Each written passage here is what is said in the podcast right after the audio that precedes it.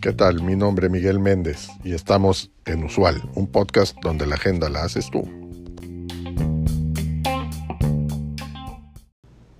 El estudio de más larga duración sobre la felicidad es el estudio de desarrollo adulto de Harvard que inició hace 84 años. Dicho estudio nos presenta siete lecciones para ayudarnos a vivir una vida más feliz. La primera lección es una infancia feliz, ya que tiene efectos a lo largo de la vida y se correlaciona con tres puntos. Una mejor salud física, relaciones sólidas en la vida posterior y menor probabilidad de depresión a los 50 años. Todos escuchando este podcast estamos más allá de nuestra infancia, pero esta información es útil para los padres. Lección número 2. Pero una mala infancia puede ser compensada en la edad mediana.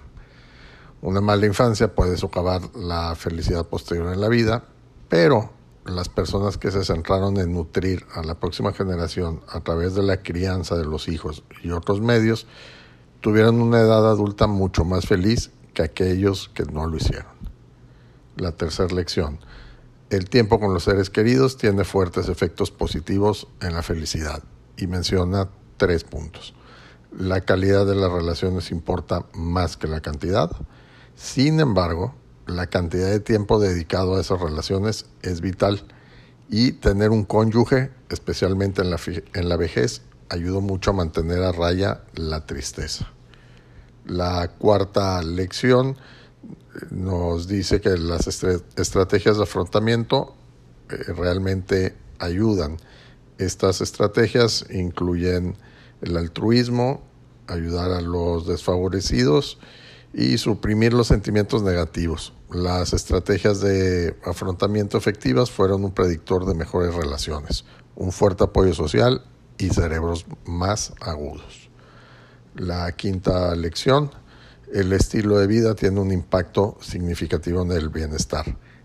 Aquellos que envejecieron bien eran físicamente activos, no fumaban ni bebían mucho, tenían bajo peso corporal, y disfrutaban de matrimonios estables. La sexta lección, sepa cuándo dejar ir. Aquí nos da dos puntos. Los adultos más felices fueron mejores para dejar ir los fracasos y problemas del pasado y pasan más tiempo enfocándose en actividades y cosas que les traen alegría.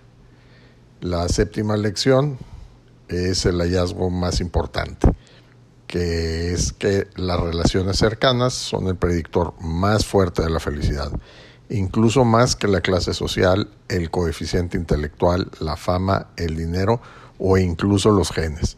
Las personas más satisfechas con sus relaciones a los 50 años también eran las más saludables a los 80 años. Esta cifra de Robert Waldinger, director del estudio, lo resume. La soledad mata es tan poderoso como fumar o el alcoholismo.